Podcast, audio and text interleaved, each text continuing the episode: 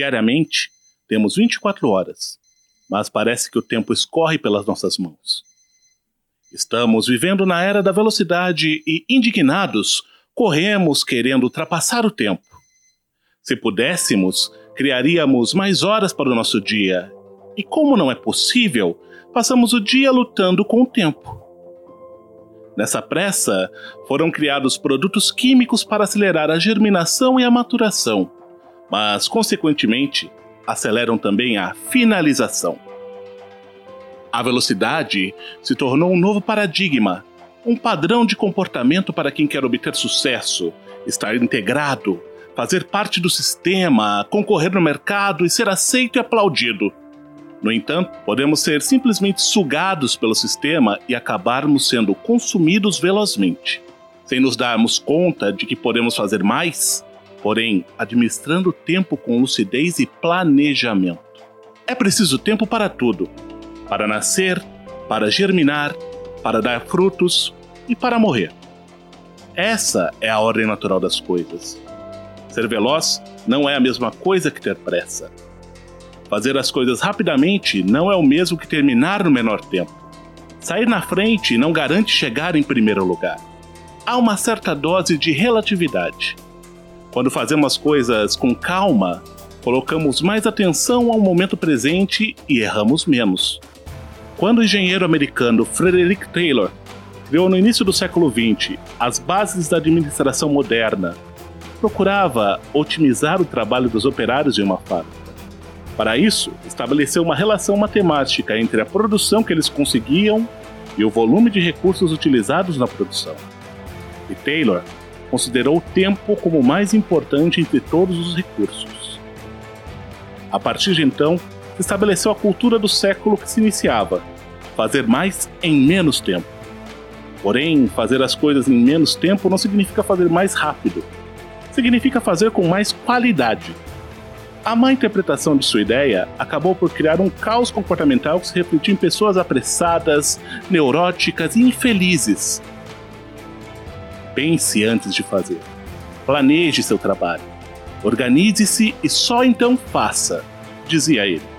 Correr como baratas tontas diante da necessidade de fazer mais com menos é bem diferente do que planejar, preparar, aprimorar a técnica e só então fazer rápido, mas sem pressa, saboreando cada momento como o único que é de fato. Não se pode lutar contra as horas do dia, elas são poderosas e sempre ganham a batalha. A ideia não é de luta, mas de aliança, porque se gastamos mais tempo para fazer bem feito, economizamos o tempo que gastaríamos refazendo ou corrigindo defeitos e erros. Ter uma atitude sem pressa significa colocar mais atenção no que se faz, dedicando tempo para os valores que a rapidez do mundo moderno relega a um plano secundário, que são a família, os amigos, o lazer, a cultura, o tempo livre para simplesmente viver. É uma volta à valorização da casa, do bairro, da cidade, dos ambientes conhecidos, presentes, palpáveis, em oposição ao mundo globalizado, distante, anônimo, abstrato, frio. O acesso aos valores essenciais à felicidade do ser humano como a convivência, a fé, a esperança, a serenidade, os prazeres do cotidiano tornam-se mais fáceis através de uma atitude sem pressa. Isso resulta em pessoas menos estressadas e neuróticas, mais leves, mais felizes e por isso mesmo mais produtivas. A sabedoria popular cunhou ditados para falar da importância de se reduzir a velocidade. Devagar se vai ao longe, o apressado come cru, são alguns deles. Quer um bom resultado, com segurança e rapidez? Então, faça devagar, não se afobe. Pense antes de agir. Faça uma coisa de cada vez. Lembre-se, velocidade é diferente de pressa. Ser veloz é adequar-se às condições. O veloz chega antes, o apressado se cansa pelo caminho. O carro não pode ir mais rápido do que as condições que a estrada permite. A boca não pode falar com a velocidade do pensamento. Cronos é o deus do tempo medido, do cronômetro, do relógio, do calendário, das ações repetitivas, mas é Kairos quem governa o tempo vivido, aproveitado, saboreado, sentido e bem utilizado. Administrar o tempo é identificar como estamos usando as 24 horas de cada dia, detectando onde estamos perdendo tempo, as tarefas desnecessárias e improdutivas que estamos realizando. Esse processo possibilita autodescoberta, além de que pode nos tornar mais produtivos e livres para fazer coisas que nos satisfaçam de verdade. Muitas pessoas reclamam que nunca há tempo suficiente para fazer tudo o que seja necessário e que gostariam de fazer.